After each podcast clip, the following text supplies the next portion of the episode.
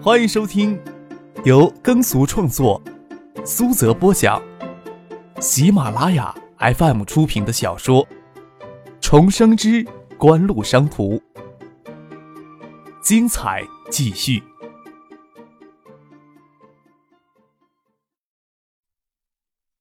第三百三十六集。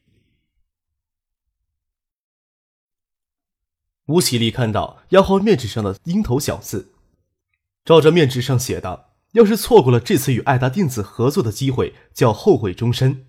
当然，吴喜力能理解这是张克谈判的小技巧，不过还是能看得出张克对商业地产项目运作的深刻理解。吴启立一时也想不起什么有力的语言，笑着说：“柯少，你对我们这行也很熟悉啊。”眼睛眯着。观察着张可，将这张写满字迹的面纸递给项目负责的经理。吴启立赶回公司，到现在大概有一半的时间都在琢磨张克的年纪。刚才与孙尚义通话时，听孙尚义在电话里亲切地称张克为“克少”，他就在想，这个称谓到底是在暗示张克的身份，还是他的年轻呢？吴启立手腕下压着大厦的介绍资料。里面有很多关于未来中关村科技园写字楼前景的预测，这资料是鼓励投资人投资中关村写字楼的，似乎没有必要将这份文件现在拿出来了。周一平摇肩向家里地产的工作人员了解了大厦的一些建造细节。张克又拿出一张压花面纸，用黑色油笔在上面画出一个帆船形的标志，在面纸上迅速写下几个数据，递给吴启立。我并不喜欢将霓虹灯的楼标都架在大厦的顶上边我希望在大厦前厅广场的东南角，朝海利中街方向竖一个这样的楼标，天青酱红色相间的彩色玻璃钢为基材，高度大概只需要这栋楼的三分之一的高度就行了。另外，我并不刻意追求与众不同的感觉，但是大楼前面的前厅广场过于宽敞而单调，稍加加强一些，加些热带丛林的植被与地形元素。将大楼与热闹的海地中街区隔明显分开，的确能表达与众不同的效果了。张可又拿出一张面纸出来，将他所设想的前厅广场效果图简略的勾画出来，递到吴启立的面前，说道：“你看一下，这样改造如何呢？”近二十米高、帆船形的玻璃钢材独立的楼标，吴启立从事地产业近二十年，也不得不承认。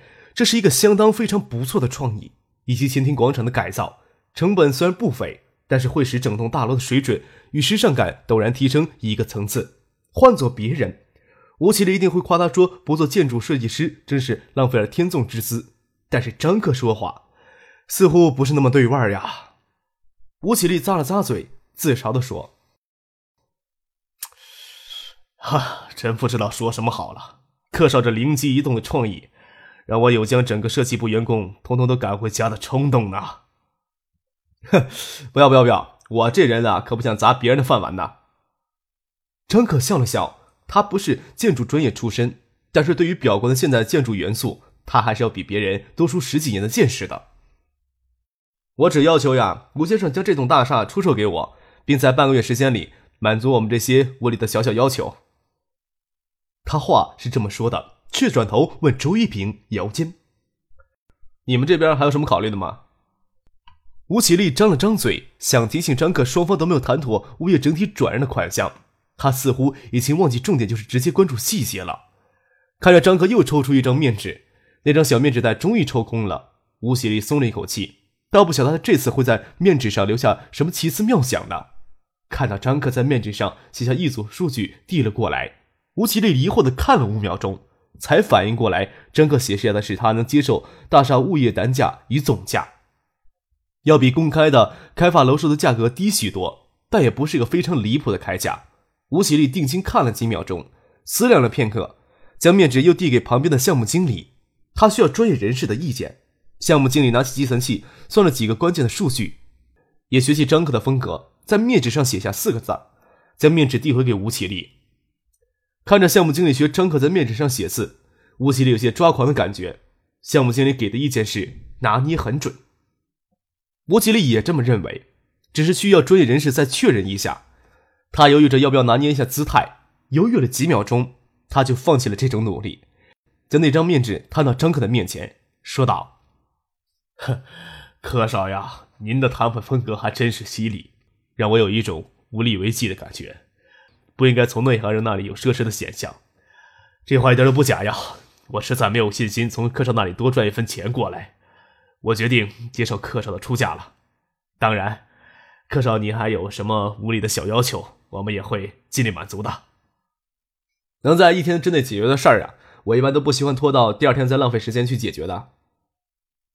张可笑了笑，将面纸递给周一平，对他说：“具体的合同细节，你与姚江留下来处理了，一切准备就绪，只有半个月的时间。”会议室里光线明亮，感觉不到时间的流逝。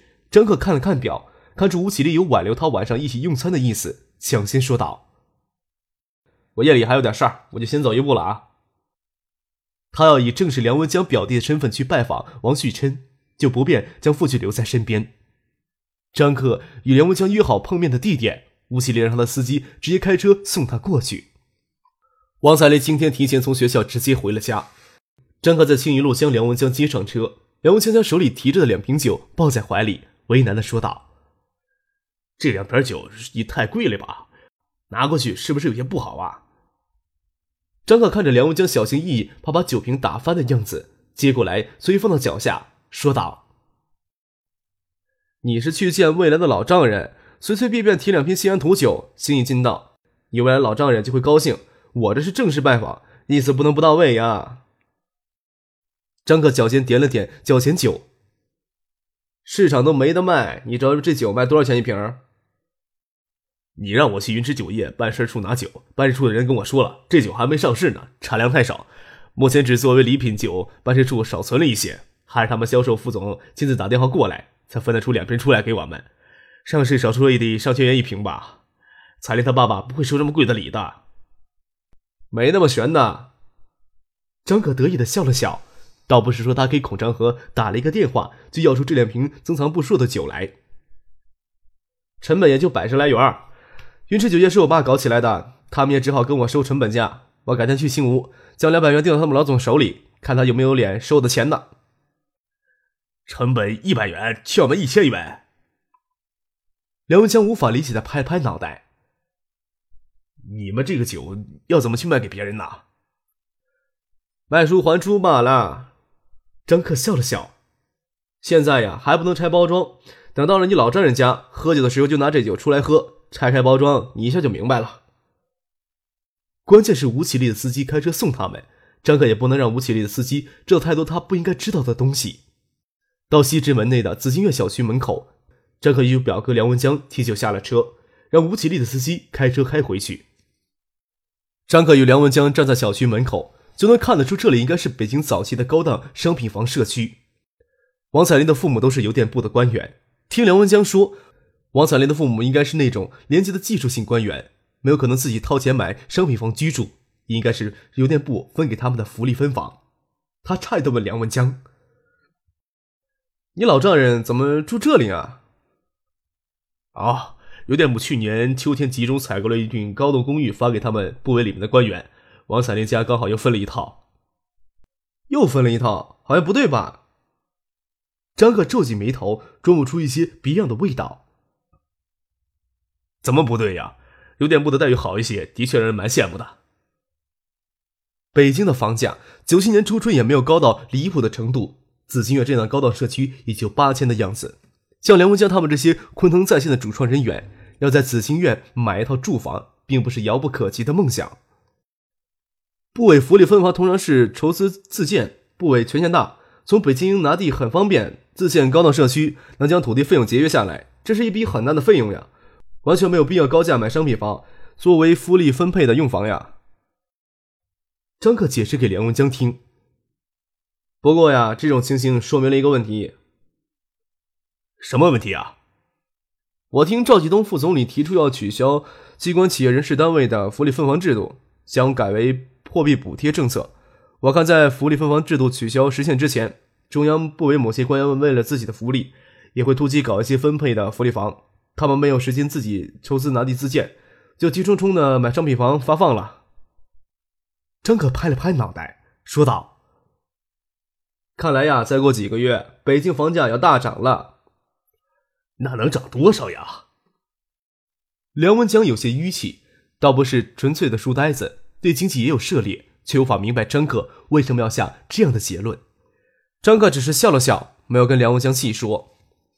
在梁文江看来，部委就算大搞突击购房发放，让旗下的官员都赶上福利分房的末班车，但是资金要自筹。再说，绝大部分的官员在北京已经有住房，再突击能突击出多少需求量来？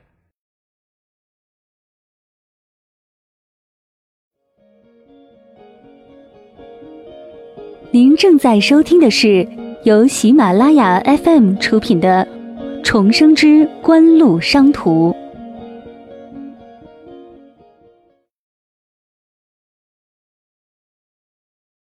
张克记得北京楼价在九七年有一波大涨。还让纯市里人的费解，因为那时候只确定了福利分房确定是最后的期限，还没有改为货币补贴。就是在取消福利分房制度实现之前，极个别的部委官员能用财政预算大肆购买商品房，发放给下属的官员作为福利用房，一下子在九七年秋冬将北京房价推高。极个别的部委司局领导，除了自己的儿女的住房都在这个特殊时期解决掉，甚至连未出生的孙子孙女的个人住房。都在这个特殊的时期给解决掉了。当然，这还只是极个别的现象，即使有些夸张，也是符合当时实施机关单位制度福利分房的政策的。张可站在紫金苑的小区门口唏嘘不已。即使清楚的知道北京房价会在九七年大幅度上涨，他也只是唏嘘几声。但愿这个市场异动很快能消失在历史长河当中，永远不要给别人记起才好。张可正看着高耸的高层公寓，感慨，身边传来刺耳的汽笛声，吓了一跳。转头看见一辆黑色的别克拐进小区的甬道里，没有减速。梁文江没有注意，右手给反光镜刮了一下，手里提了两瓶酒掉到地上，连一个踉跄，差点跌倒。没事吧？张可搀住梁文江。啊，没事儿。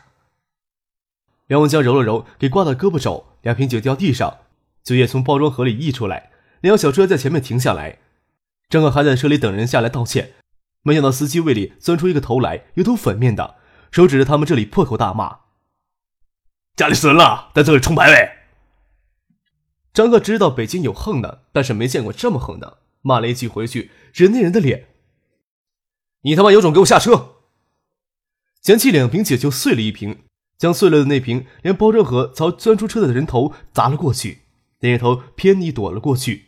张可没舍得扔第二瓶，倒不是心疼钱，这砸过去就手空空的登门了，弯腰去找砖头。车里还坐着一个看到这里更有更横的，没有吱声。司机头缩回车里，也没有胆量推下车来干一架。发动机唰的钻进小区里边了。小区的警卫室保安看到这里发生纠纷，等车开走了影，才走过来，大声谴责开车的人没道德。张克没有说什么，小车没有减速就冲出小区，他们应该出来管理，也是难为他们了。刚刚冲进去的是辆黑色别克，谁知道里面坐了什么人？小区的保安也不敢跟这些人起纠纷的。这会出来同仇敌忾一番，也算不错了。张可确定梁文将手没有给刮伤，包装盒很牢，醉酒瓶没有散出来，捡起来丢垃圾箱里，自认倒霉，往王彩玲家里所在的高层公寓走了过去。梁文江有些方向盲，来过三四回了，还摸错路，只怨这里的高层外形都太相似了。楼号牌边似乎也有些乱，走了两遍才走到王彩玲家的那栋楼，黑色别克恰好停在楼前。张克四处望了望，见左右没有装摄像头与闭路电视，从墙角里拿出一块碎砖头。梁文江怕这事儿，就说道：“算了，这栋楼里都是邮电部的官员，部级的高级官员另有特别的住处，顶多是司局级的住这里。部级的官员、司机一般都很低调，像徐学平现在司机、秘书都很知道分寸，没有这么横的。这种司机简直是给主人惹祸。话说回来，司机能这么横，主人也不一定是好种。”这种角色，张可还不曾忌惮过谁。怕什么呀？他们能装到谁？等咱们晚上离开的时候，让徐伯伯的车来接。这种人，我没少见。这年头，看到横着走的人，要先一步砸断他们的脚，才让普通人少受些委屈。张可笑了笑，让梁文江到路边上盯着，看有没有人走过来。他用碎砖头尖锐的一脚，将别克车两脚划得支离破碎，面目全非。那车里两人看到车这样，估计能哭出来。张可颇为满意的欣赏了一下他的杰作，梁文江苦笑不已。只是催促赶紧进楼去，就怕给别人看到不好处理。紫金苑小区还真是高级住宅区，九七年就用上可视门禁系统，即使十年后，普通人还将这玩意儿当成新鲜货。王彩玲在他家控制门禁，才打开电梯。张克与梁文江坐上电梯上十二楼，王彩玲系着围裙站在门口等他们，还边回头喊他爸：“爸，文江和他表弟过来了。”梁文江看到三个男人走到门口来迎接，看到他未来老丈人后面一个青年，轻轻的侧头看了张克一眼。这就是刚才从黑色别克车里探出头来的那个司机。梁文江看到小区门口跟他们两个人起冲突的人，就站在王彩玲爸爸的身后，轻轻的看了张可一眼。张可神色如常，他手里只有提着一瓶酒，识别脸型，也照前面穿中山装的中年人是王彩玲的父亲王旭琛，眼睛都没有瞟后面两人一眼，恭敬礼貌的称呼起王旭琛：“王伯伯好。”乖顺的真像梁文江串门的小尾巴一样。将手里提着的一瓶酒递了过去，王旭琛也没有介意，只有一瓶酒。看到梁文江刚进门时轻轻的反应，笑着说：“怎么了？没想到还请了别人吗？”他稍微往边让了一下。王彩玲从鞋柜里拿出拖鞋给梁文江、张克换，趁着张克、梁文江换鞋之际，介绍他身边的两个人。这位呀，是邮电部下属联信公司肖瑞明总经理，与我是多年的好友。文江又不能喝酒，今天正好拉你肖叔叔过来凑热闹。这位是肖叔叔的助理周信东，原来也是部委里的有为青年，给肖瑞明影响到联系公司里去了。信东年纪都比你们大，你们就叫他周大哥好了。联信公司，张克想了想，脑子里对联信公司没有什么印象。当然，邮电部下属的企业多如牛毛，公司规模有大有小，张克要都有印象才叫有鬼呢。听着王旭生帮忙介绍。张克不动声色的点头招呼，眼神锐利，将肖瑞明脸上的细节都看在眼里。肖瑞明四十岁左右，实际年龄也没有四十岁，给人老成持重的感觉，眼角有些鱼尾纹。乍看见张克与梁文江站在门外，也就眼皮子咧了咧，还手手顶了一下他身边的周庆东，让周庆东注意自己的反应，好像在小区门口刚才的冲突没有发生过一样。张克换了拖鞋就走进屋里去，看到王旭琛的态度，他应该从他那女儿。他应该从他女儿那里知道一些事情。肖瑞明的出现当然就不是纯粹的凑热闹了。梁文江乍看到肖瑞明、周庆东两人，特别是周庆东刚才在小区门口钻出车窗蛮横的模样，给他的印象太深了。神色可没那么容易就缓下来。换鞋的时候还忍不住盯着肖瑞明、周庆东两人看。张克让王旭琛反手亲热的牵着手，刚到沙发前坐下时，才恍然想起一件事情的样子，跟肖瑞明说。楼下停的那辆黑色别克是肖叔叔的车吗？我们过来的时候看到车身给别人划了好几道杆，有些惨不忍睹呀。嘴里叫的亲热，这么说着，好像这事儿跟他真没一点关系似的。是吗？肖瑞明淡淡的问了一句，脸上的阴沉也就一掠而过，没将停在楼下的车子当回事儿。